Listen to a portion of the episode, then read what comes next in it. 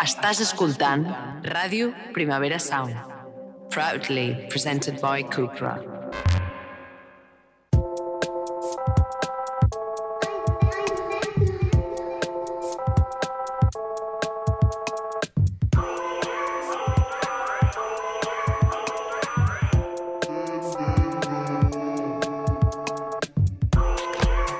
Hola a totes.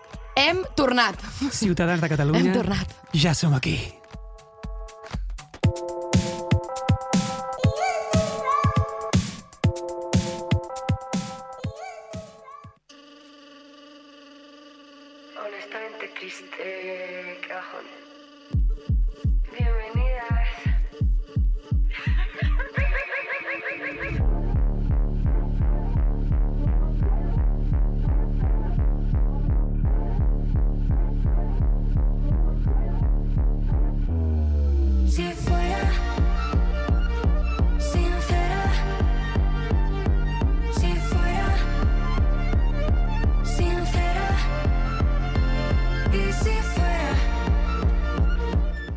Bueno, és que és fort, Alba, estar aquí fa quasi sis Tu mesos vols que no... siguem sinceres? Jo Per això has sigue- triat sí, aquesta siguem cançó. sinceres, sí. Ens hem estat a punt de separar, Iñaki. Sí, hem tingut una hem tingut una crisi. crisi matrimonial. He tingut una crisi T'he matrimonial. tret el- el- l'emoji de l'anell que tenia en el teu Ah! contacte, l'he tret durant uns dies. I quin m'has posat? Cap. És això, No tinc jo volia la indiferència. Estic en en plan, no ets important ja a la meva vida. Jo vaig donar el, el millor emoji que t'han donat mai, que era el Quin coral. era? El coral, que Ai, és t'encanta. veritat, m'agrada molt. Sí. Bé, però dit això, vull dir-te, el Dit tema és això. que hem tornat després de sis mesos Sí, és sense fort. trepitjar És l'estudi. fort, és fort. És com Bueno, tornar som una... divas. No, som divas. Vull dir, Ah, som si la. Rihanna pot no, no fer res i anar a la Super Bowl, ficar una mà amb una piloteta i dir I'm back, jo Clar, també. Rihanna és vale? bilionària, tu i jo O sigui, no. Però, bueno, Però i també què? Vull podem, dir, no, imagino. Vull dir, jo, com a podcaster, puc demanar-me la baixa, penso, sí, no? sí, sí. Sindicat de podcasters. Tothom té dret a la baixa. Tothom hauria de tenir dret a la baixa. Tothom hauria de tenir dret a la baixa. Però bueno, amb el que cobrem potser ens queda una baixa de merda. Eh, M'és igual, necessitàvem descansar perquè l'últim podcast que no va ser a l'estudi, va ser en directe, Sí. que va ser amb el Marc Giró i la Llum, un podcast fenomenal que heu d'escoltar, però l'Iñaki jo no ho vam passar bé, vull dir Vam acabar desbast- devastades. Bueno, jo no et vaig escoltar. Estaves allà? Sí, de no et fet, vaig ja sí, parlar. no ens vam sentir l'un a l'altre, No no, vam parlar. Vam estar en silenci quasi tot el podcast perquè el Marc Giró és un crac, però no deixa parlar la gent. Això és també s'ha de dir. I vam sortir una mica devastades. Una mica no? Devastades, una mica l'autoestima devastades. allà pels terres i tal, però com que nosaltres som um, filles del capitalisme, Sí. si una cosa hem, de, hem après és que de la crisi se'n surt una reforçadíssima. Reforçada 100%. Vale? Um, tant, hem, tant, tant hem estat en crisi Sí. que anem vestits de groc. Sí? Eh, això fa una mica de vergonya. Bueno, que ja. els actors, no en teoria, nòvios. diuen mala sort que vestir de groc. Jo crec que semblo el Petri de, de Ah, Super Petrifax. 3. Vull dir, mm, Petrifax. també sembla una clara indirecta a Moritz. A veure, una cosa. Eh, no, és broma. Jo el tercer, que porto, el tercer que porto és de la baba, vale? Me l'ha deixat. Bueno, és que els crop tops estan molt bé. Sí, ho he dit. Why not? La roba no té gènere. Això és i... reconciliar-se. Quan Sí. les amigues es tornen a deixar la roba, vol dir Absolutament, que tornen a ser absolutament, amigues. absolutament. Això Tornem és així. reforçades. Hem tingut una crisi de fe, però no d'amistat, això també s'ha de dir. No? Perquè hem necessitat abraçar-nos com a amigues i no com a treballadores Dificilíssim Companyes? quan treballes amb una amiga. Un dia Sí. farem un, ja parlarem d'aquest tema, però és molt difícil. I tornem reforçades amb una molt bona notícia que ens fa molta il·lusió compartir, i és Sí. que ho he aconseguit. Ho he Pa- pa- aconseguit. parla, parla en primera persona. Ho he aconseguit. Farem el primer episodi de Dentro a Madrid! Bravo! I guanyat, has perquè guanyat. m'ha costat molt Bueno, convèncer l'Alba. no és la primera vegada que Espanya guanya Catalunya. Bueno. Mm, M'explico? És Bueno. la nostra història. Però si hi ha un èxode de talent, per D'acord, algú d'acord. serà. És veritat, no? és veritat. L'Iñaki viu a Madrid, fa un gran esforç per venir a gravar dentro i ja està. Havíem Bàsicament, de inverteixo el que guanyo l'episodi i l'inverteixo amb el tren. Això és un bucle. Havíem de fer aquesta concessió. Això passarà a finals de novembre. De novembre, el, a sí, el de 28 que desembre, gravem l'episodi. I serà un episodi especial. Sí, que anem, de fet, vaig a dir hints, com cosetes de pistes perquè la gent adivini quina Però és la una nostra... només. Digue'm, digue'm, Una no, només? Sí, només d'una de les dues No puc donar de només una convidada. No, sí, que una només convidada, no- va, et dic dos pistes, vale? De, Vale. La, de, la, de la primera convidada confirmada. Perfecte. Té cognom Vasco Navarro. Ah. Ah, ah, i segurament seria una típica convidada que veuries a, a los 40 Music Awards. És com d'aquest perfil de A veure, persona. aquesta és una pista que és per enviar directament a la nostra audiència a l'alfombra roja Vogue Fotos i que Exacte. vagin descartant. I allà ja els hem donat les Getty, pistes. Getty Images. Getty Images, allà, allà estan les nostres convidades. Aquí ho deixem. Aquí ho deixem. Aquí ho deixem. Aquí ho deixem. Perquè avui tenim dues convidades Exacte. a l'estudi estupendes Exacte, que mereixen exacte. tot el, tot el nostre Nostra atenció, atenció i i, estic protagonisme. molt contenta que estiguin aquí. És un tàndem que m'agrada molt. La nostra primera convidada és actriu i és la viva imatge del cinema indi català, guanyadora d'un Goya i un Gaudí amb Bruce estrena sèrie a Movistar Plus, que es dirà Fàcil. I um, l'heu vist estiu del 93, Incerta Glòria o The Alienist, Eh, són alguns dels projectes que formen part del seu currículum vitae. Hola, Bruna Cosí, em fa especial il·lusió que estiguis aquí. Com estàs? A mi també em fa molta il·lusió estar aquí, la veritat. Fa molts Molt anys bé. que ens coneixem. Molt ara bé, sí, en sí. aquestes. Segona va, convidada, que aquí les tenim, o sigui, la teníem allà mordassada, la Sí. pobra. I està aquí amb un sombrero d'orella a orella perquè és la persona que més riu de Catalunya. Sí, és la persona més la nostra segona convidada és la Maria Vallespí. Només cal que obris TikTok per saber qui és. Genera contingut i s'està convertint per mi en la influencer de Catalunya, eh, la clàssica, la que necessitàvem, la que hem de veure, la que, la que ens ensenya els seus lookets, hauls, les cores que són tendència a TikTok i tutorials de maquillatge, en català. És a dir, que tots l'heu de seguir. Hola, Hola. Maria, què tal el teu Hola, dilluns? molt bé. Com estàs? Molt Estàs contenta. contenta? Amb això que acabes de dir, m'acabes de pujar l'autoestima a un No. nivell que, bueno... No, però és que és veritat, és que mira, l'altre dia vaig estar mirant el documental de, Dulceida, sí, i sortia... Jo també l'he no, vist, perdona, això... Aquest, Jo no perdó, l'he vist. Això que diré, eh, m'ho vaig veure al, en el reportatge que va fer la Juliana Canet quan va anar a la premiere de la Dulceida. Ah, vale. on ella entrevistava moltes de les creadores de contingut que sortien allà, eh, creadors de contingut que fan un contingut... Quan dic contingut més clàssic, em refereixo que no hi ha una opinió o un discurs constantment darrere, sinó que això, doncs, tendències de TikTok, mm -hmm. estil de vida, Sí. i tot, moltíssimes contestaven i parlaven en castellà, però elles fan tot el seu contingut en, cata en, en castellà. Perdó, castellà, no, ho he dit però- al revés. Totes parlaven català, però fan el seu contingut en, En castellà, castellà. Exacte. òbviament, per, per aquesta idea de que arribaran a més gent, etc, Sí. etc. Llavors, crec que Catalunya necessitava, doncs, Figures una Maria com Maria Vallespí. Jo també ho penso, la veritat. Soc I- necessària. Soc necessària, soc vàlida i soc necessària. No, però és veritat, jo vaig començar així com per inèrcia, sense voler-m'hi dedicar, i jo crec que he crescut i estic on estic precisament per fer-ho en català, perquè hi havia un, Clar. un nínxol allà que Mhm. hi havia, estava en orfa, estava, la gent de Catalunya estava orfa de contingut de bellesa i de coses que poder són una mica més banals, però que només s'oferia en castellà. Mhm. Dit això, comença la tertúlia. Oh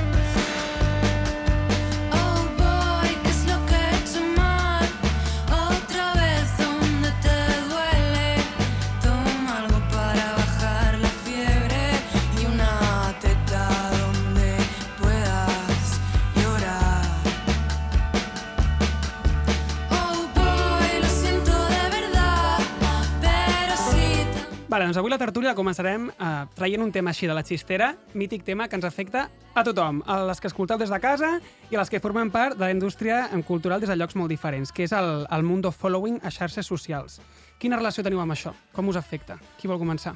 Mm, el mundo following i les xarxes socials. Bé, jo literalment em dedico a això, o m'estic començant a dedicar a això, aleshores afecta perquè sempre l'autoexigència és altíssima. Mhm. Llavors sempre estàs pendent de com ho faig per tindre més, com ho faig per no perdre els que tinc. I és una mica eh, aquesta relació amor-odi, però sempre és cap a bé. Jo almenys, eh, el que jo he viscut encara és sempre cap a bé. Sempre, cada vegada que em segueix algú, penso que xulo que una persona tingui interès en el que jo puc explicar uh, i llavors estic molt contenta i jo crec que ha de, han de, han de, haurien de canviar moltes coses, com perquè jo tinc una relació dolenta amb, amb els followers o m'han deixat de seguir, ansietat, coses així, que jo he sentit molt amb les influències, sobretot el documental que dius de la Dulceida. No l'he vist, però n'he sentit a parlar. Uh, tota aquesta ansietats i depressions i coses que venen relacionades amb el tema de les xarxes socials.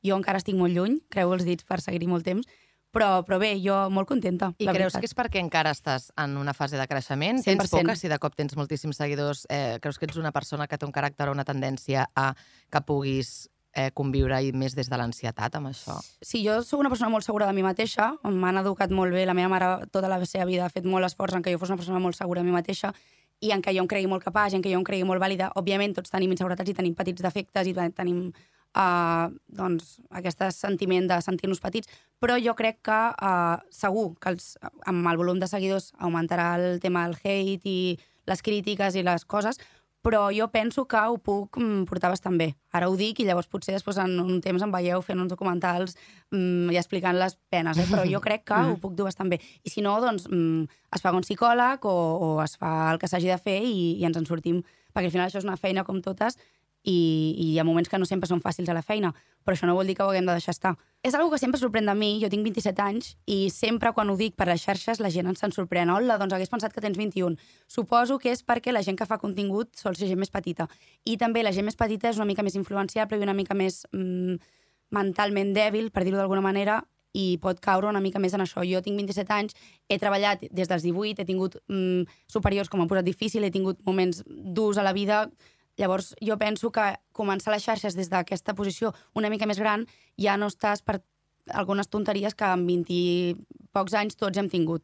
Parteixes d'una consciència i una capacitat Bueno, de i que gestió. també que a nivell de Exacte, generació també has sí. viscut el moment on es va convertir en un boom, és a dir, Exacte, tu sí. i jo ens portem dos anys, jo jugava amb peonzas, vull dir? I jugava a, a polis i cacos i a... Totalment. Vull dir que després, ara la, la, veig la gent jove està amb, amb les pantalles, però bueno, també m'interessa saber com, és, com ho vius tu, Bruna, perquè segurament s'assembla una miqueta a com ho visc jo, però vull que ho expliquis tu. La veritat és que sóc una mica l'anti-influencer, vindria a dir.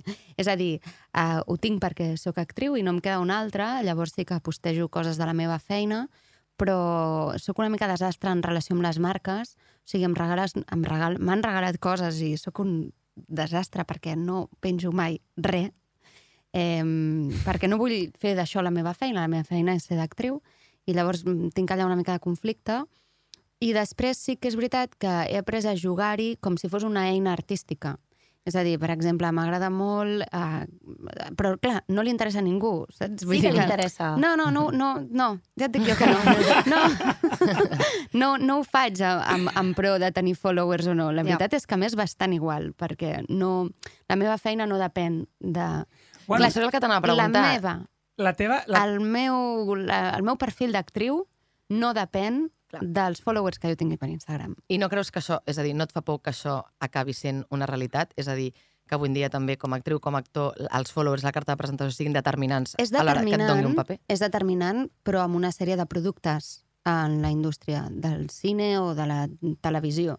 És a dir, si tens molts followers, és més probable que ara mateix ho tinguin en compte per escollir-te com a protagonista d'una sèrie o d'una pel·li. I això és una mica injust, trobes? O... No és que sigui injust, a veure, ha funcionat sempre així, Mm. mm. però sí que és veritat que no depèn del talent com a actriu, sinó de, del talent que tinguis penjant fotos a Instagram.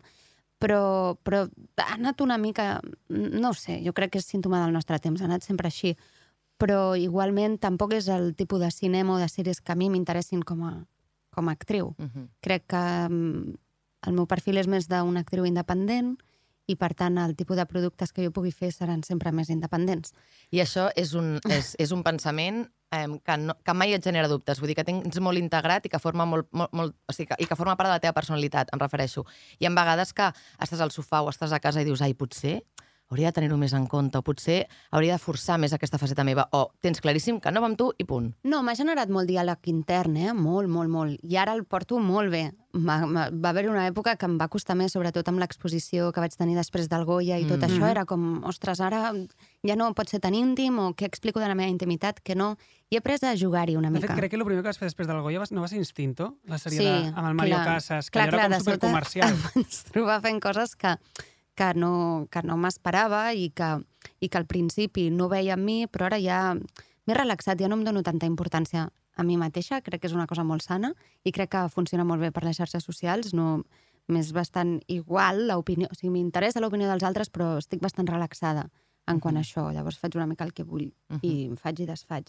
Sobretot per això, perquè he après a separar-ho de la meva feina i ho faig servir gairebé com una cosa lúdica i sí que faig promoció, ara amb la sèrie de Fàcil, òbviament, doncs penjo les coses que toquen, però, però ho tinc, és això, m'agrada, per exemple, eh, muntar videoclips, d'agafo una, una imatge i busco la música perfecta per aquella imatge i faig vídeos. O sigui, tu em portes al teu terreny, en plan, com Sí. disfrutar-ho i com si que sigui una, una cosa perso Sí, que, que, també que, m'agrada que parli de la teva personalitat. Sí, la fotografia analògica, que, Mhm. que surti una mica del meu jo actriu, també, saps? O sigui que I en triar aquest una ca- mica quina és la pròpia història. Que, o sigui, som el que pengem, saps què vull dir? Com el contingut que, que pengem a xarxa ens defineix? Jo crec que no, el que passa que al final un ha de fer el que es senti més còmode. I això sí que defineix una mica, no? Maria, tu com ho veus? Jo Sí. crec que no. O sigui, mm, el que pengem a xarxes és només una petita part de la nostra vida que en el meu cas sí que és verídic i sí que és real. Però sí que és veritat que és una part sesgada, és una part que només ensenyes mm, el que vols. I hi ha moltes altres coses que no ensenyes. Però jo, per exemple, en el meu cas, sí que el que penjo és el que sóc. Una part del que sóc. Uh -huh. Clar, és que... Però jo... entenc que hi hagi gent que no ho faci. I entenc que hi hagi gent que, mm, per capitalitzar el, el que penja, no, no pugui ensenyar tot el que, el que fa.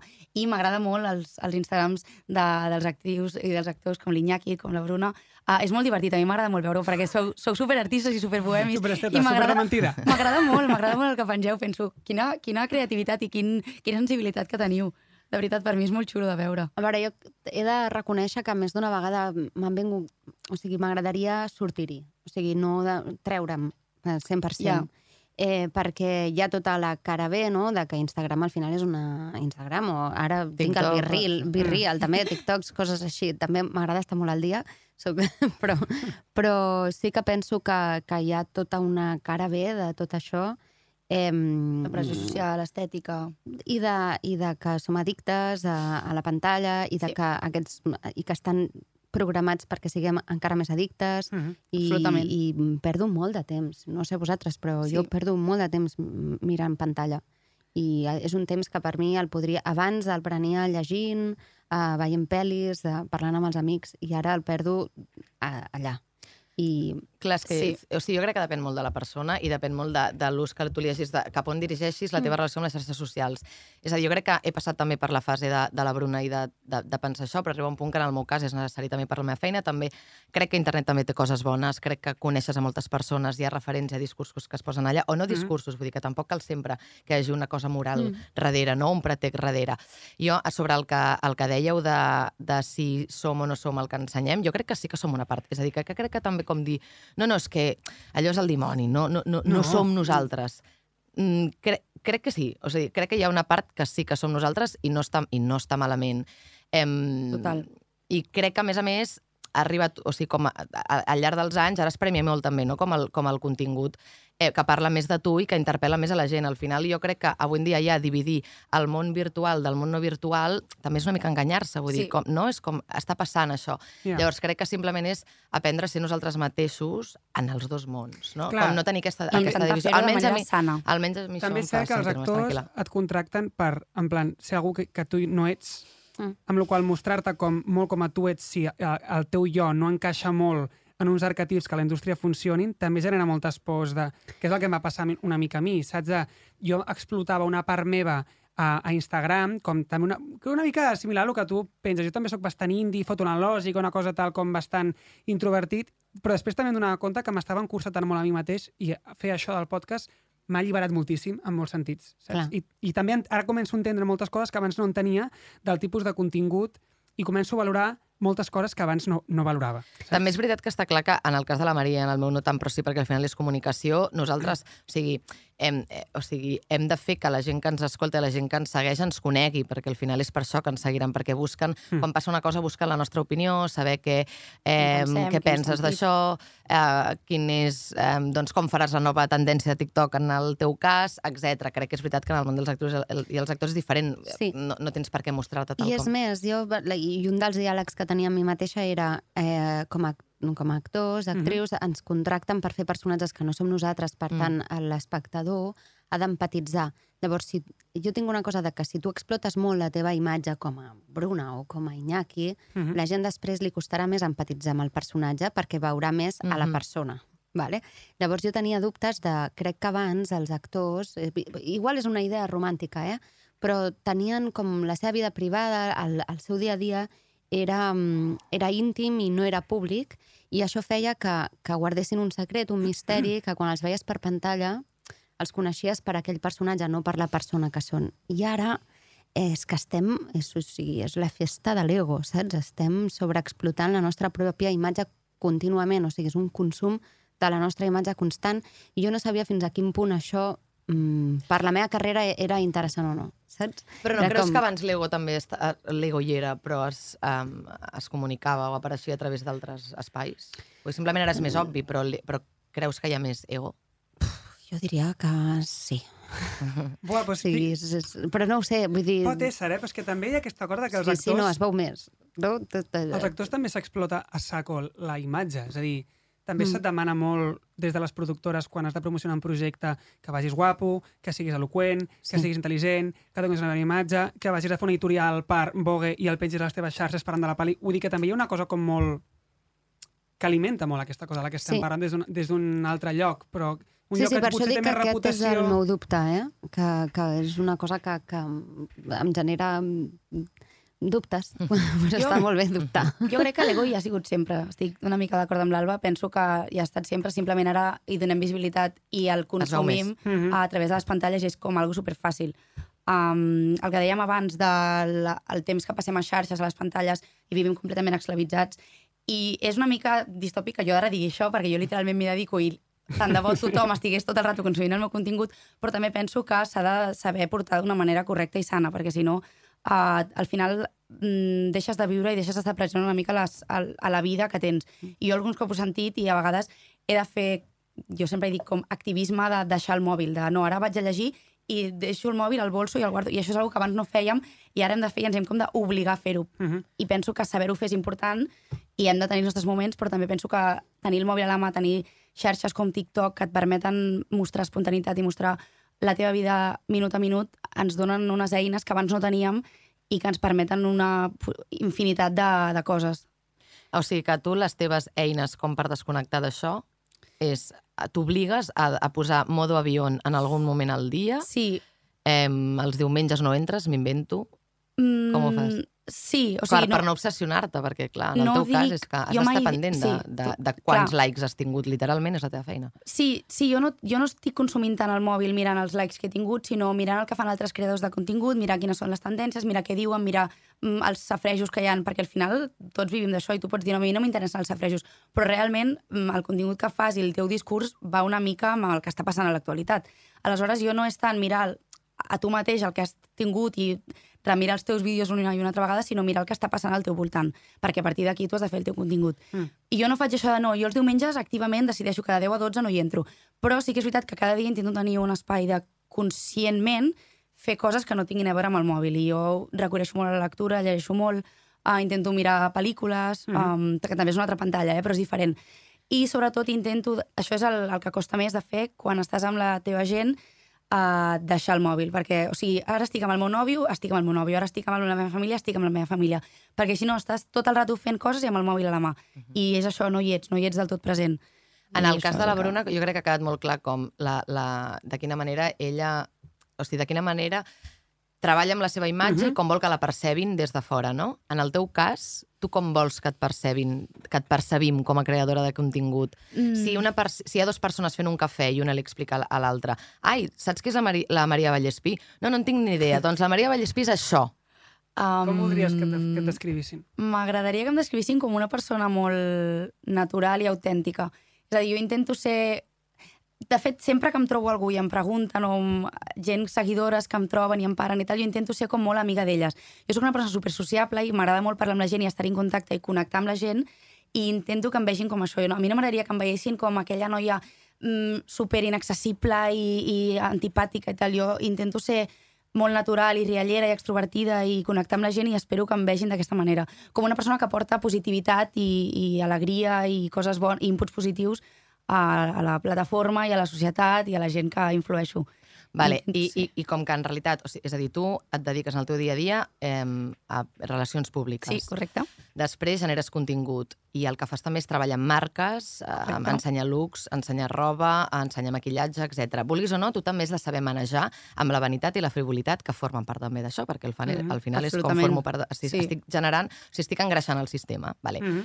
Com ho fas? Com ho naturalitzes? Um, Saps per què t'ho has dit? Amb, amb, amb, amb, amb, defi- vull que em vegin des de fora com a natural, com a extrovertida, Espontània. espontània.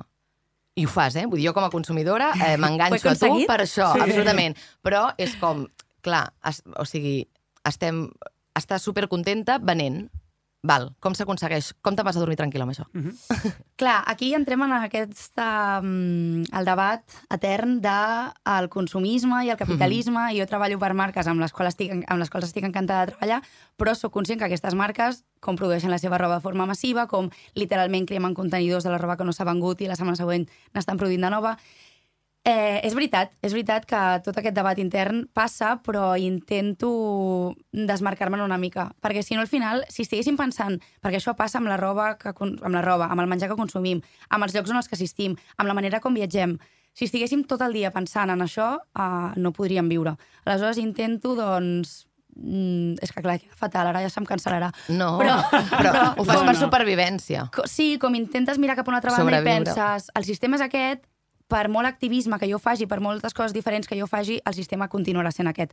Aleshores intento, doncs, això, viure i, i vaig una mica com, com amb la corrent. Cuidado que llavors quan hi ha coses co- com molt bèsties, mm, que de targeta vermella, doncs allà sí que dic, ei, aturem-nos i, i pensem-hi i d'allò. Però mm, amb tot el tema de la indústria de la moda sóc conscient que hi ha moltes coses a millorar, però jo sóc la primera que estic alimentant aquest sistema. Entenc que segurament te'n fas com concessions i que, els fem, i que les Exacte, fem totes amb, sí. tu, amb tu mateix. En plan, vale, potser amb el tema de la moda, doncs ja està, m'agrada la moda i vaig a per això, però hi ha altres en els que, en els que Exacte, en els fas que millor puc. les coses. Sí, correcte. Bueno, sí. fas millor les coses, molt moralista això, però... Sí, bueno, però, està tot vaja, arreu. fas concessions amb tu mateix. Tot Exacte, sí. Que tampoc sé si és millor, és a dir, ja que ho comparem també amb la Mhm. indústria de, eh, del cinema, del Ah, teatre, vale. de tal, és veritat que potser no ho fas d'una forma tan... Ta, o sigui, Tan potser no ho, visual- no ho fas d'una forma tan evident, Bueno. exacte, però també hi ha eh, marques, roba, rodats, o sigui, no? Vull dir, no ho sé, digueu-me vosaltres. Un- tal és? Quines, en el vostre cas, quines, quines són les tu, concessions si que feu, les Bruna. contradiccions que sentiu? Movistar Plus. no, Telefònica, final estàs treballant per Iberdrola, Telefònica, sí, sí. que és Iberdrola, Clar, que és que és tot això. el que han fet Amèrica... Bueno, és igual. Eh, no ho direm aquí. Eh, però, però sí, hi ha una mica això, no? Al final treballes per um, grans plataformes com Netflix, com tal, que tot forma part com del sistema en el que estem. Sí que, d'alguna forma, jo sí que intento mm, tenir consciència d'això i, i, per exemple, pel que fa a marques o coses així, doncs m'agrada tenir proximitat amb persones que estan començant o que o, no, sempre, no sempre es pot, però sí intentar doncs, que estiguin més conscienciades amb el canvi climàtic, amb el medi ambient, amb que hi hagi aquesta cosa de l'eslow, no? Que Slow life, de sí. l'eslow. Sí. sí, amb això sí que jo in, ho intento. Ets més selectiva. I intento ser selectiva amb això, sí. Perquè a vegades també és, és molt complicat com... Potser és també responsabilitat nostra informar-nos de qualsevol tipus de col·laboració, quina és la marca, mm. però al final jo mateix, vull dir, jo intento amb moltes coses, amb, amb moltes lluites que jo considero importants, m'abandero i em posiciono, però és, és molt complicat fer-ho amb tot. Mm. Jo, jo Sí. sé. Bueno, és cansadíssim. Sí, bueno, jo Però vaig anar a un showroom una No es vegada... pot amb tot. Sí, sí. Vam anar a un showroom, Sí, sí. saps? Que jo Sí, vaig sí. moltes vegades i tampoc sé... eh, El Pep és encantador i, i sempre em dona moltes coses, però no sé sí, de les marques que ens, ens va regalar, no, No. no sé fins a quin punt eh, contaminen, no... Sí, sí. Exacte, o la foto analògica contamina que t'hi cagues i m'encanta la foto analògica. I contamina que t'hi cagues. pues, bueno, Al final, com que som portaveus, sabem que fem coses malament, però hem d'aprofitar aquest poder que tenim de comunicació per intentar influir a gent Sí. i que la gent faci les coses millors. Tot, jo tot allò que puc, activament fer bé i intentar que els altres facin el bé, ho faig. mm -hmm. Però sóc conscient que jo, si em paro a pensar i, i entrés a nivell moralista del que estic fent malament, hi ha moltes coses que se'n podrien criticar. Mm. Però bé, fem el que podem. I també hi ha una cosa d'estar al principi, que no sé si us ha passat a vosaltres, eh? De, ho dic perquè ella està començant a créixer ara, de dir que sí a tot, dir que sí absolutament a tot, i tens com un pla, una estratègia per dir, quan tingui més seguidors, quan, O quan estigui en un lloc estigui laboral en un lloc que pugui més decidir- privilegiat, etc. aquí, fuck off, os vais a cagar todos, o no? Sincerament, jo penso... Jo des del principi gairebé eh, vaig tenir una representant i estic molt ben assessorada i molt ben acompanyada per aquesta noia. Eh, I jo he dit que no hi ha moltes coses que m'han sortit i al final, òbviament, quan estàs començant i quan estàs activament decidida a deixar la meva feina mm, actual tradicional per dedicar-me a la creació de contingut, és molt difícil uh, quan et posen una oferta molt sucosa a la taula Mhm. d'un d'un producte, ja que no... Que, ja que, o sigui, no només pels principis, sinó de que jo que sé, jo és un producte que no consumiria. Sí. És molt difícil dir que no, però jo ja ho he fet. I jo des del principi en aquest cas he sigut conscient, però també perquè quan tu estàs definint el teu perfil, el que, el que vens uh, és el que genera la, cre la, la cre mm, credibilitat que tens. I si des del principi estiguessis a tot, la gent jo crec que no hagués connectat i no hagués uh Mhm. -huh. començat a seguir-me. Aleshores, jo també he perdut moltes coses per al tema de l'idioma. No sé tu, Bruna, uh, mm, si t'ha passat, però jo, per exemple, ja he perdut campanyes perquè ara ho has de fer en castellà. castellà. I no, jo soc, entenc que prèviament a escollir el meu perfil heu fet un estudi, llavors es, es, es veu que no l'han fet, perquè, Mm. mm. ah, per cert, el contingut ha de ser en castellà. I dic, perdona, però aviam, jo tot el meu contingut ha sigut en català i ara de cop farem això. No, ai, i s'ofenen, i dius, aviam, és que... Mm, I jo ja he perdut, i campanyes de diners, però s'ha de saber... Arriba. Sí, s'ha de saber uh, on Però és el estàs que i diem, cap on vas. concessions, o sigui, jo crec que preneu decisions amb vosaltres mateixes tota l'estona. Contínuament. I en què hi entren i en què no. Exacte, sí. Vale, ara m'agradaria treure una pregunta a mi, que és contingut digital versus cine. Hi ha hagut com un debat en els últims anys, quan arriben moments com gales com Goyas, Oscars i tal, que hi ha molta gent de la indústria del cine que s'enfada quan de sobte es conviden influencers a les gales. Llavors hi ha molta gent de la indústria, rotllo, eh, familiar de gent nominada, que són tècnics de so, eh, tal, que no poden anar a la gala, però sí que va la Dulceida, eh, Mm, no ja. sé quin famós, bla, bla, bla, bla, bla. I això genera com un debat molt intern. Què en penseu vosaltres? Tu primer. Perquè jo, jo també tinc els mosquets, aquí també tenim el nostre debat, eh? No us penseu.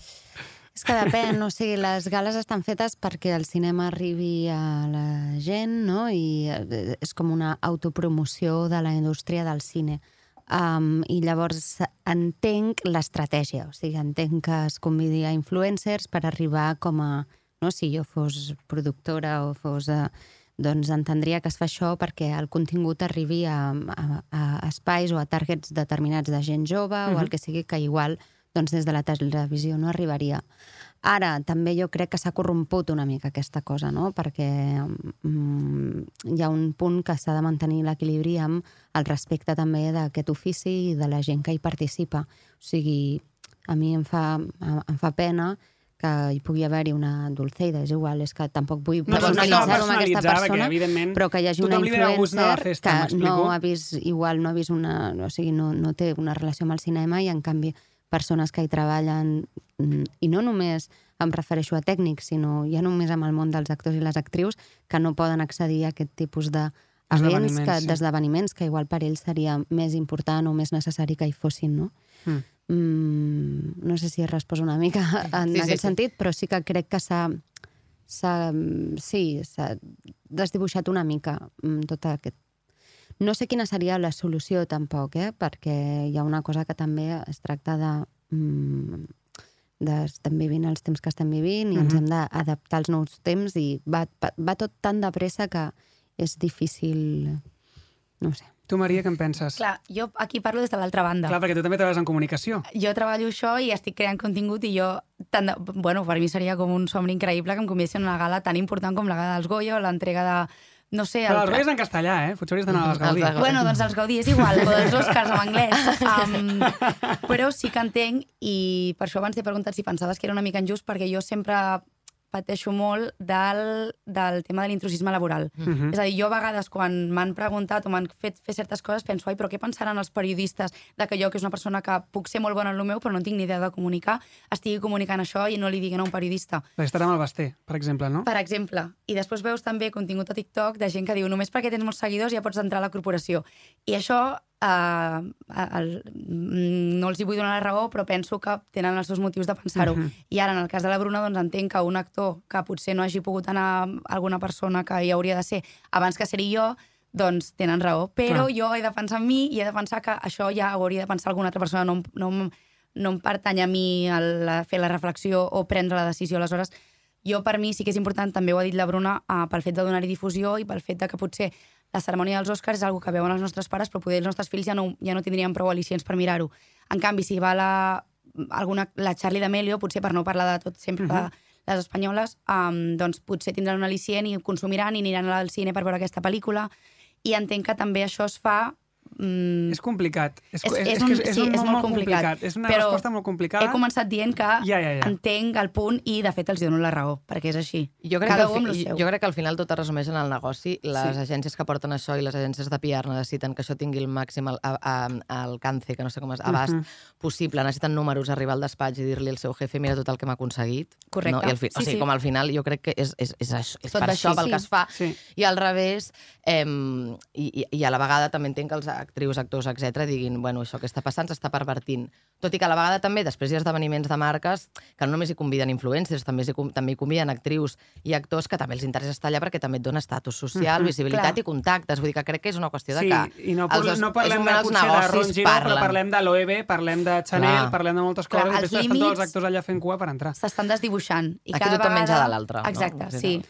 Tot i que jo crec que, que sí, que la, la, la qüestió és que tampoc desvirtuï, Clar. perquè hi ha una cosa que si es barreja tant, hi ha un moment que... O sigui, crec que igual sóc una mica purista amb això, però, però que espais com... Hi ha dos gales a l'any, no? Espais que són reservats al cinema, si tu comences a filtrar influencers i gent que no s'hi dedica, també desvirtua una mica la pròpia indústria. Vull dir, ja, o sigui, dins de la indústria del cine igual ja hi ha prou celebrities no? i prou, prou persones amb un nivell d'interès alt com per, com per poder sostenir una gala, jo crec, eh? Sí. Ja, ja. No, no, jo parlo a nivell de número. O A, sigui, a mi, com... jo estic molt d'acord amb Sobretot això. de presentar i de, de donar això. premis. I jo sempre he sigut molt purista, però després veig els de dalt, que són els que organitzen les gales i els que agafen a, a, als actors per fer projectes o sèries i tal, i no són tan puristes amb això, llavors em plantejo, mm. sóc l'únic tonto que està intentant ser purista i un romàntic amb una cosa que ja està corrompuda? Llavors Sí. penso, en- entenc el que diu el que exposen la Maria i l'Alba, no? Jo entenc que, ostres, ojalà, si, si que vingui mm, la Laura Escanes als Goya, fa que tots els followers de la Laura Escanes vagin al cine, això hi, Clar. hi haurà més inversió i provocarà més feina. És a dir, jo el que, jo, jo Però el que estic penso dient... amb, el, amb el pobre que no pot anar allà i eh, recordo a Ana Joan Imri dient es que es el día del cine español y tiene que ser para el cine español el único día que hay, penso, és que també Mm. tens tota la raó. Sí. Amb la qual no em posiciono perquè no sé què dir.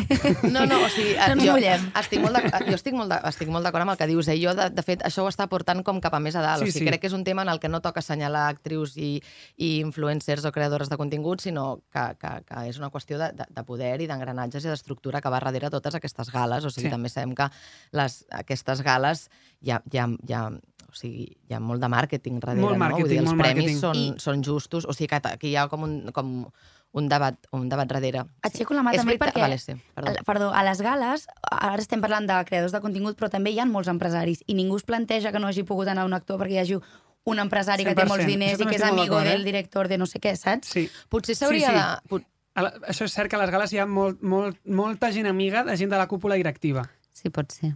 Això no passa. Sé. No, no he parlat amb ells, però Això si sí són, passa. mm, ja parlarem I amb ells, són- a veure si em, em pressuposten.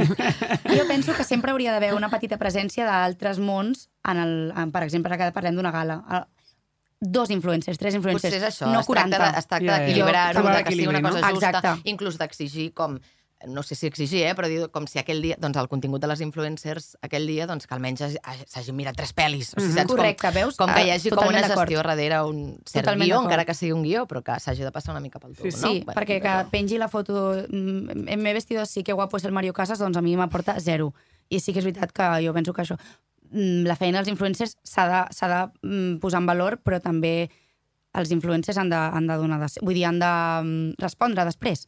Sí, que de fet, mira, és un, és un tema que m'a- que m'agrada que treguis, perquè jo últimament em dóna la sensació que tota la gent, bueno, molta gent, influencers, creadores de contingut, etc. és veritat que s'estan no- normalitzant i naturalitzant parlar de salut mental etc i de lo difícil que és aquesta professió i les pressions que se senten, etc que, que es viuen, etc. Mhm. eh, quan ets un personatge públic, però sí que és veritat que crec que s'està com començant a pervertir tot això i estem caient una mica amb la victimització també de les creadores de contingut i, la, i les influencers. Aquesta és la meva opinió, eh? però que ja estem com normalitzant Sí. sí. 300 fotos d'influencers plorant, que en el documental de la Dulceida sortint escenes on són converses entre la seva terapeuta i ella, o sigui, una pornografia emocional molt bèstia. Estic I en el cas d'actrius i actors, considero que l'exposició pública va implícita, però no l'han escollit, no l'han escollit És del una tot. conseqüència. Hi ha Quan gent que sí que la busca, Hi ha eh? gent que sí, eh? però pots no estar-hi, Sí pots, pots no estar-hi còmode. En canvi, en el cas de, de les creadores de contingut ser que va fer la influencers... teràpia. O sigui que... No, però en el cas de les influencers i creadors de contingut crec que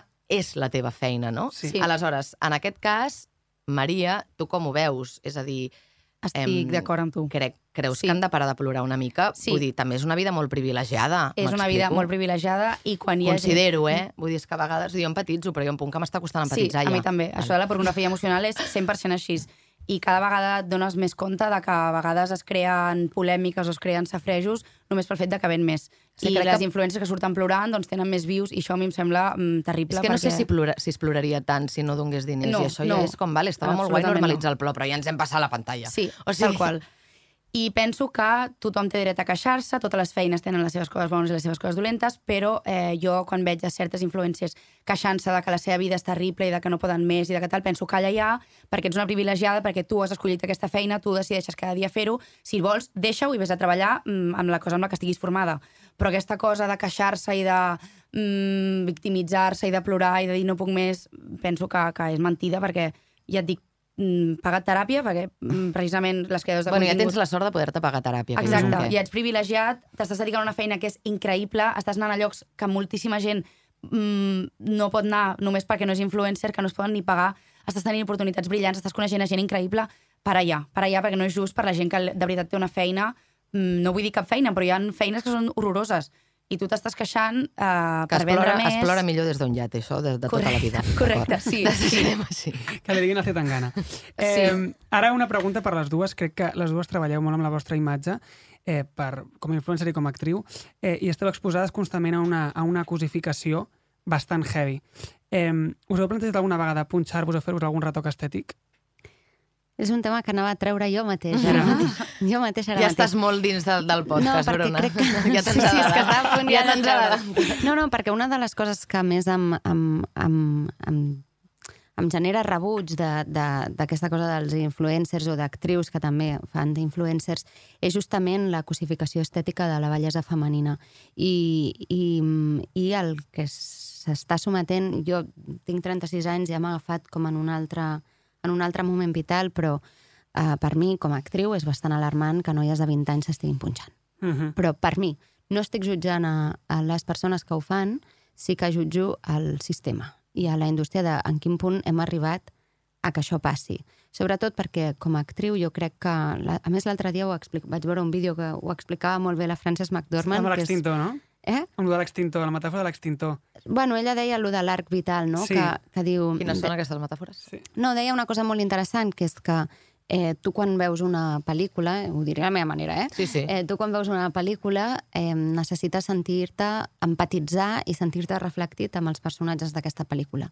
Si tu en aquesta pel·lícula veus una dona de 50 anys que no té cara de 50 anys, que té cara de 20 o 30, que això l'altre dia em va passant en el cine, no confies en allò perquè no és una cosa que tu veus en el teu dia a dia. Aquell, allò és com un ésser estrany en realitat, perquè no, no, perds la, el que se'n diu l'empatia, perds la connexió. Per tant, com a actriu, per mi, i és una cosa que, us ho dic, l'he reflexionat, l'he parlat, o sigui, és el temón de les noies, de les actrius de la meva generació, Clar, clar. hi ha una resistència. O sigui, és una de les coses que he parlat molt, de dir, la meva responsabilitat com a actriu és no punxar-me botox, no punxar-me àcid eh? hialurònic, com a activisme, eh? Com a Una activisme. posició política, sí. És, ha, ha, ha estat una decisió presa, Presa. a consciència. És veritat, perquè, perquè també parlàvem no, de dir si, si jo hagués volgut ser una actriu eh, que fes papers més comercials, eh, jo hauria d'haver passat per un tubo, Mhm. que és doncs, això, sotmetre a certs canons de bellesa, que no em ve de gust fer perquè, perquè crec que és una agressió pel meu propi cos i per la meva persona i perquè crec que tinc una responsabilitat, que és que les noies, les nenes que creixin, la meva neboda que està creixent, vegin, um, eh, com us diria, eh, tinguin, Tinguin referents referents Clar, clar. reals. I, bueno, i, de que, i de que l'envellir, amb- de la, I que la- la bellesa en ve baixa també és bonica i sana. Hauria de, de, hauríem de començar també a donar-li el valor que ha de tenir i no intentar no, mantenir una edat mm, de 20... O sigui, ja crec que hem, hem donat una importància a la joventut que està passada de voltes. L'experiència és bellesa Uh -huh. i les arrugues són bellesa. Llavors, intentar... Mm, o sigui, al final tot això és por a la mort, por a morir. Al final morirem tots, envellirem tots, i s'ha de portar de forma digna, però sense, sense obsessionar-nos, perquè no deixa de ser una, una pressió un altre cop a la dona. O sigui, al final és una submissió de la dona una vegada més. S'imposa la mirada masculina. Mhm. Sí. Sí, bueno, és, no sé si és mirada major, és el patriarcat que portem sí. des del principi, perquè tu, jo em paro a pensar en totes les coses que faig per pressió estètica, com a actriu, i és una llista infinita, i me la faig, eh? Des de depilació, eh, les celles, no sé què, depilar-me tal, eh, ara per venir, m'he maquillat. Uh -huh. Un tio no es maquilla per venir a la ràdio. Uh Mhm. -huh. Jo m'ho he mirat, de, uh Mhm. -huh. ostres, tal, eh, treure't la berrugueta que t'ha sortit, uh -huh. no? Posar-te crema al matí, posar-te crema a la nit, i ja, si, si, si juntem doncs, les neteges facials, eh, totes les operacions estètiques, eh, tots els, els tàmpacs, les. O sigui, un moment, o sigui, el que ens gastem les dones amb roba, amb estètica, amb intentar ser la imatge que la societat vol que sigui una dona, és una passada. Això ja genera sostre de vidre i ja genera desigualtat entre els homes i les dones a nivell econòmic. Perquè els homes no... També hi ha tota una indústria de bellesa, eh? però no arriba ni a la sola de la sabata del que es pot gastar una dona per una, per una qüestió Perquè per estètica. començar, un home de 50 és sexy. Un Sí. home de 40 i pico ben mantingut és sexy, un silver daddy, no? És, és atractiu. Sí. I una dona és, és, ja passes a fer d'àvia. Les Exacte. actrius, és Jo fort, en això això. faig una recomanació Sí. perquè últimament m'he llegit bastants llibres sobre aquest tema i us recomano molt uh, un llibre de la Liv Stromsky que es diu El Palacio de los Espejos. Vinga, en el apunta Palacio de los. Espejos. Apunta tothom. Apunta tothom està, que crec que està traduït al català al castellà. Jo me l'estic llegint en francès perquè tinc aquestes motivacions personals, però, però està, i està molt bé i parla molt, molt, molt, molt d'aquest tema i és molt interessant. Jo crec que ell ha donat la clau quan ha dit les meves companyes i jo, les dones de la meva generació, ho estem parlant i estem fent resistència. Sí, Però què sí. passa quan és una altra generació? Perquè crec que aquí ja, hi ha un, ja Sí. s'han dem democratitzat, mm. uh, almenys en el meu entorn.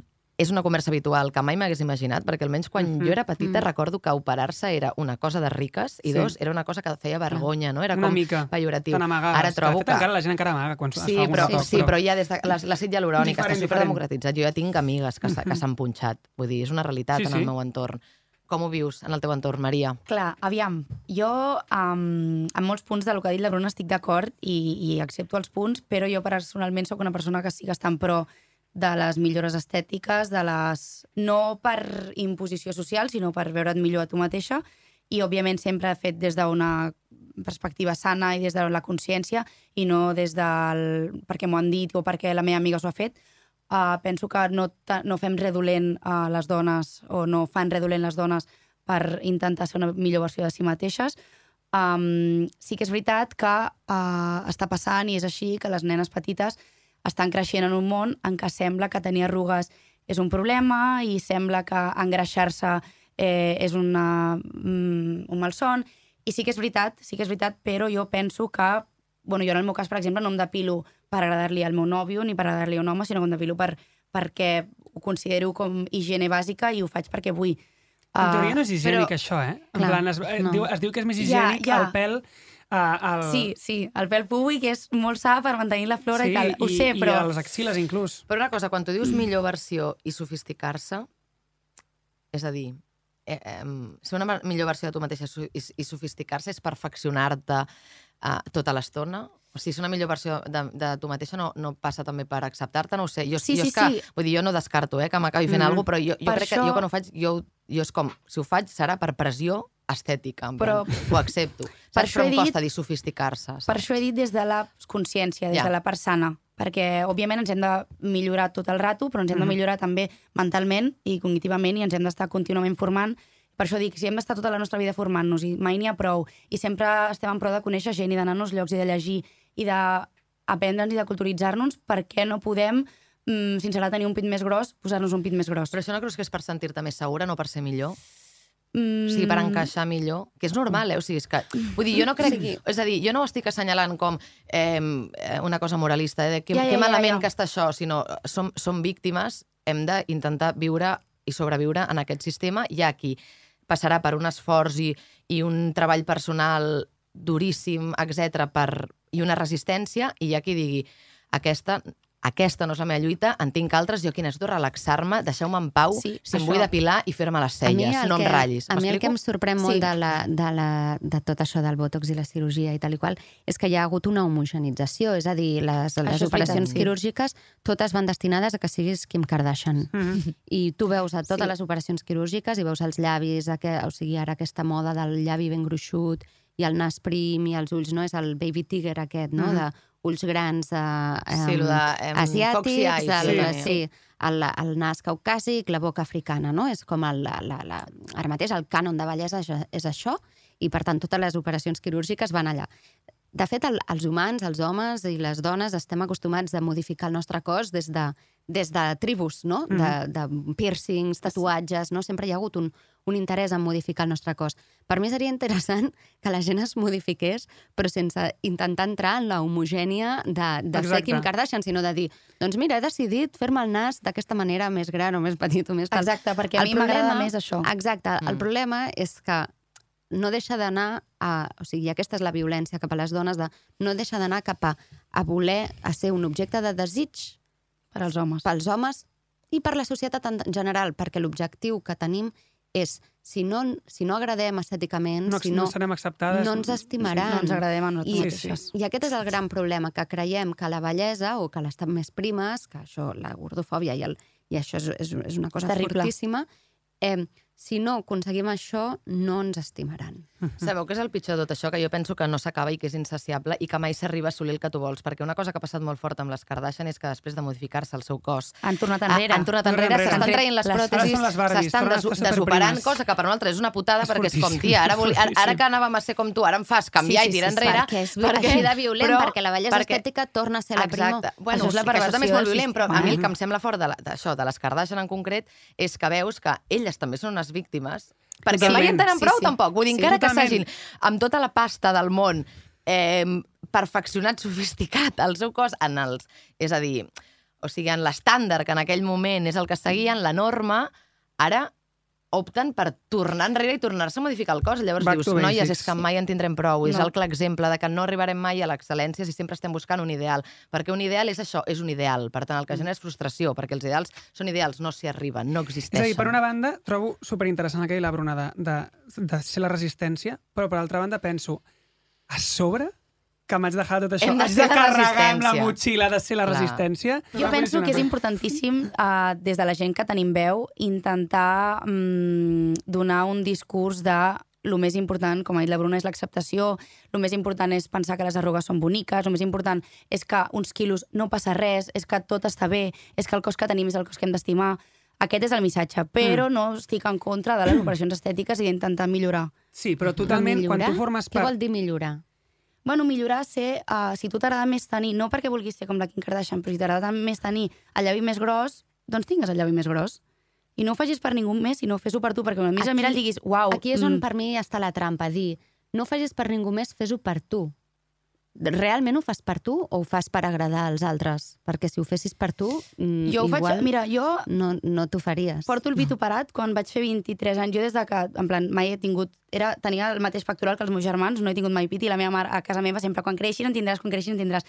Mm, Vaig fer 18 anys, no em va créixer, vaig fer 20 anys, no em va créixer, vaig fer 23 anys, i als 23 anys em vaig operar, i jo és una persona que, mm, podeu mirar les meves xarxes socials, mai porto escot, mai ensenyo els pits. Em vaig operar literalment per mi, perquè jo quan uh, en aquells moments em despullés davant d'un home, i ho vaig fer molt poques vegades, pogués sentir-me orgullosa del que jo tenia, pogués o tocar-me, o veure-me, o agradar-me. I no ho he fet, i molt poca gent ha vist. Jo mai porto escots, mai porto... Per tant, sí, ho vaig fer per mi, i Però perquè ho vas m'agradava. fer per estar còmode amb un noi. No, ho vaig fer Ho per agradar-me a mi, tu, per mirar-me al mirall i veure'm bé. I després també, sí, veure'm, estar bé amb, amb el noi que jo li volgués ensenyar. Però, davant de per tot ho vaig fer per no, mi. No, no ho estic jutjant per Ho res, sé, eh, sé, de ho sé. veritat. I, i m'interessa molt, a més, tenir, tenir aquesta conversa, perquè És que és crec que tots difícil en el trobar bar sí, tenim això. les dues coses, Sí, no? sí, Vull però dir, és sí, que jo estic 100% navegant crec que és una representació Però absoluta de, de, bàsicament, del que ens el passa. tenir pit, a nivell social, no, es, es diu que la dona, ara, de fet, es va posar de moda les curves tal, el del pit era més dels 90, bueno, però sí que hi ha hagut com aquesta cosa de que si no, eres, si no tenies pits no eres femenina o no eres prou Mhm. no tenies prou bellesa.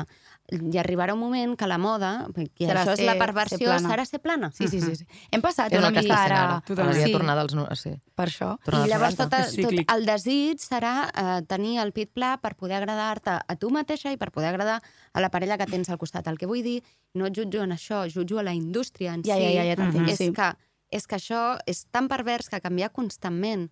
Llavors, eh, el que a tu et podia fer sentir còmode als 23 anys, igual de sobte als 40, la moda se'n va cap a una altra banda, la tendència és una altra, i no estàs còmode amb els pits que t'has posat. El repte és intentar això, no ser tan volubles perquè la moda o perquè el senyor Mancio digui que els tops que ens, ens fa hem de ser per planes, ara totes haguem de ser planes.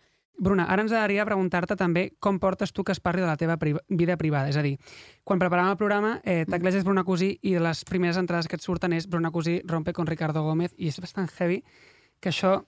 és fort, això. És Sí. fort, això. Eh, com et va afectar que la ruptura fos pública, que la teva vida privada pugui generar un titular? Um, la, la primera vegada que vaig sortir a premsa del cor em va afectar bastant a nivell personal. Uh, després vaig aprendre a no donar-li massa importància i a més tornem una mica de que sempre tot el que ha estat premsa del cor i sobre la meva vida privada de, de amorosa eh, s'ha fet sempre referència que jo sempre he estat com l'objecte, la dona sempre és objecte de sexual o de desig de l'home, no? És Ricardo Gómez rompe con Bruna Cosí, Ricardo Gómez, Hòstia. le pasa esto, le pasa lo otro, i és, és una mica igual qui sigui Mhm. ella, no? Al final, doncs, es tracta de que nosaltres som una mica com, com això, l'objecte de desig. Llavors, en aquest sentit, mm, em va afectar bastant això les primeres vegades. La ruptura va ser graciós perquè va sortir abans de fins i tot que jo ho hagués pogut assumir. Que això, és, Hòstia. Wow. això és bèstia perquè dius, hòstia, mm, surt abans dels... Però també va ser la, la, a l'inici, eh? Jo no havia començat la meva relació de parella i ja havia sortit als mitjans. Llavors, d'alguna quan, forma quan et condiciona. estàveu fent promoció d'una pel·lícula Sí, que havíeu fet els dos. Això ho trobo fortíssim. Sí, sí. Bueno, bàsicament perquè hi ha una cosa que passa, jo crec, també amb els artistes, amb les persones que esteu també amb persones eh, conegudes, que ha de ser bastant difícil, que és deixar-ho amb algú i no poder eh, fer com puc fer jo, que és bloquejar la persona, deixar-la seguir a Instagram i no saber-ne res. O sigui, has d'anar a Madrid i veure eh, Tan endogàmic la seva cara en un bus, al metro, eh, en una promoció i Lídia, tu, amb això. Sí, sí.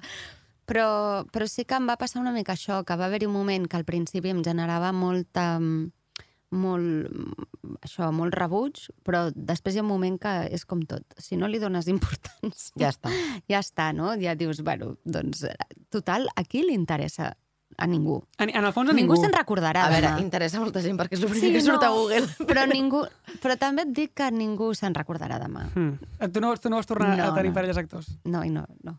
Molt bé. Bueno, Mai més. Ni actors, ni directors, ni, ni còmics... Això és una altra decisió que has pres. Ni músics. Sí, abans també comentàvem... La... Decisions. Sí, és que no anem bé Vale, de temps. perdó, ja fatal, aba- anem- prou.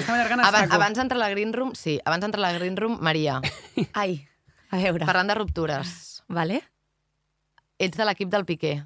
Sí. L'única persona que he escoltat. L'única persona Mandat. Catalunya que és Justifica't! Que- Justifica la teva resposta. És que no sóc de l'equip del passat aquí? Piqué. Per això, per això, explica-ho bé, El que vaig dir és que una relació és un món que dues persones hi estan implicades i que públicament es va dilapidar el Piqué perquè havia tingut una nova nòvia i realment no se sap què va passar, ni, ni qui ho va deixar, ni el que hi havia allà dintre. Que en una relació hi ha moltes coses, i sempre passa, vull dir, en els, en els nostres entorns, quan hi ha hagut una ruptura, parles amb una persona i et diu, no, és que això... No és... I tens una Que s'han versió d'escoltar totes les versions. parles amb l'altre i és una versió absolutament diferent. Aleshores, doncs això, una mica de... Mm, no sé, a mi em sap greu perquè amb el Piqué sembla que quasi la seva carrera esportiva s'hagi acabat també juntament amb el que ha passat amb la Shakira i penso que tampoc és just del tot. Vale, però una cosa, amb la versió de que ella està amb una noia més jove, en això eh, no hi ha debat, no? no, no, no sí, d'acord. sí, sí, sí, sí, sí, hi ha debat, però mm, al fi, no sé, és que no sé si pensar que realment el Piqué ha deixat a la Shakira perquè ha conegut a la Clara, Mm, aquí no hi entraré. Òbviament, és molt difícil i, i em poso en la situació de la Shakira, que literalment et deixin per una noia 20 anys més jove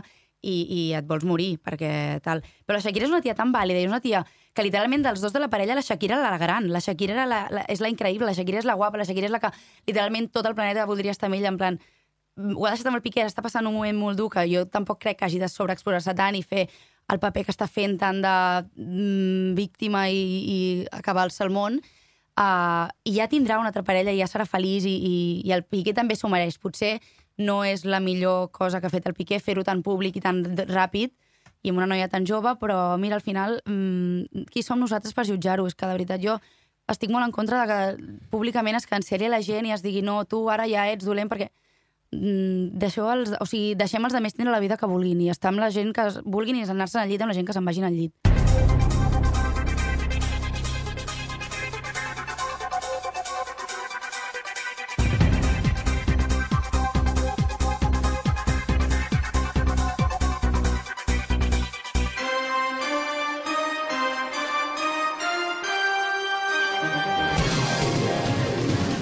Vinga, va, ara farem unes preguntetes eh, per perdre una miqueta el pes i l'atenció del programa, que hem tingut una tertúlia molt, molt densa, molt intensa i molt interessant. Dues Estic molt- posicions molt No, contraposades, no, no, eh? és molt guai. És dels debats més interessants que hem tingut, Bueno, jo. jo crec que és que tots som una mica de tots, Sí, no? sí, Totalment. sí. És així. Todos somos lo mismo, aunque no seamos iguales. Venga. Vamos allá. Oh, Podeu que maco passar- t'ha quedat Pablo Coelho. Una mica, una mica. Tinc una mica de Pablo Coelho dins que em surt de tant en tant. Aleshores, Vinga, Vinga, va. amb les preguntes en podeu passar una, d'acord? Vale. Primera pregunta és per la Bruna. Bruna, tens una porta davant teu i a l'altra banda t'espera una realitat on faràs el projecte artístic que més et saciarà la vida, però el peatge a pagar no només és que et fan tornar al Goya, sinó que no en tornaràs mai a guanyar cap. Creues la porta? Sí. Molt bé. Ai, ai, ai, tinc por. Maria i Bruna, aquesta va per les dues. Què preferiu? Sexe poc sovint i de molta qualitat, Polvo en plan èpic. polvos èpics, o molt sovint i un sexe menys creatiu, més bàsic? A la, a Poc. la primera. Jo, El jo creatiu? també, sí, Sí. poc sovint i intens. Qualitat, jo se'n qualitat. va Som uns viciosos, som unes persones vicioses. Bueno, és Però igual, és que al final, bueno, no, ja... qualitat, qualitat. Qualitat que en comptes de quantitat, eh? Bueno, jo no sé, jo penso diferent. A Però, veure, clar, és que am, de què estem parlant de poc sovint? Ah, bueno. Ah, clar, Això, defineix poc sovint. Defineix poc sovint. Si ja entrem en matisos, Uh, un, sense cop, un matisos... cop també- cap a, cada dues setmanes. No, clar, llavors no, no, no és sostenible. No, no, no, llavors soc No del team. Llavors com ets del team vosaltres. quantitat. Sí, Treure't Bueno. l'espineta, que jo Correcte, dic. sí. La gent ha respost el que ha respost. Vale. Ja està. Això ho, Sí, ja està. queda tot dit. Maria, Maria Vallespí, què prefereixes? Fer una campanya per molts diners amb la Dulceida en castellà o fer una campanya per pocs diners amb la Berta Roca en català? Ja ho he fet, ja ha passat, he tingut que renunciar a campanyes en castellà per molts diners, per tant, fer una campanya amb la Berta Roca en Molt català. bé, molt bé, molt bé, molt bé. M'encanta perquè són dues convidades que el seu discurs el mantenen Sí, fins sí, al final sí, les bé, dues, eh? bé. O sigui, és brutal. És amb la bandera Vale. eh? i arriba el tsunami i seguim amb la bandera. Molt bé. Noies, quina és la part del vostre cos? La que més us agrada i la que menys? La que us sentiu més còmode i amb la que menys? A mi la que més m'agrada són els meus ulls. I la que menys... Ah, les meves cames.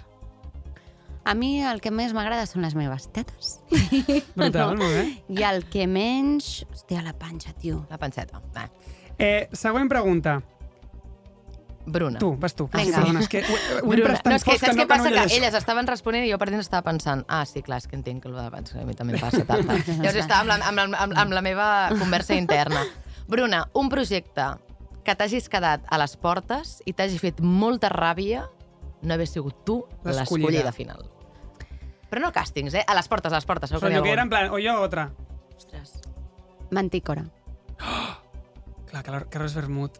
Però més, sí, és una llarga història. Ah, bueno, és una llarga història. La tornarem a convidar. Sí. Això s'arregla ràpid.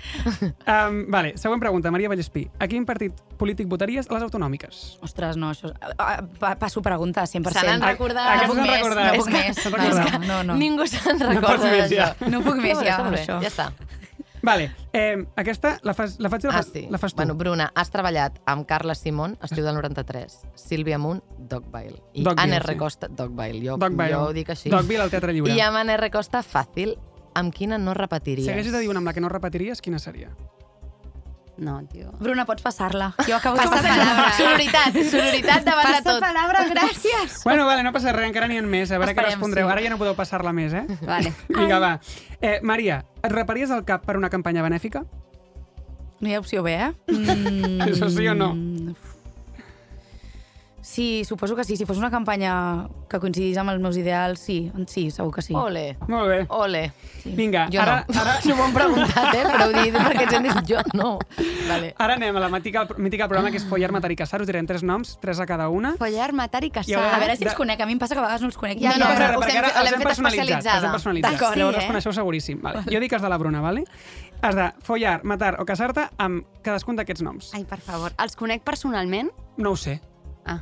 Pot, pot, pot ser que sí. Jo diria Vale. que sí. Jo diria Vale. que sí.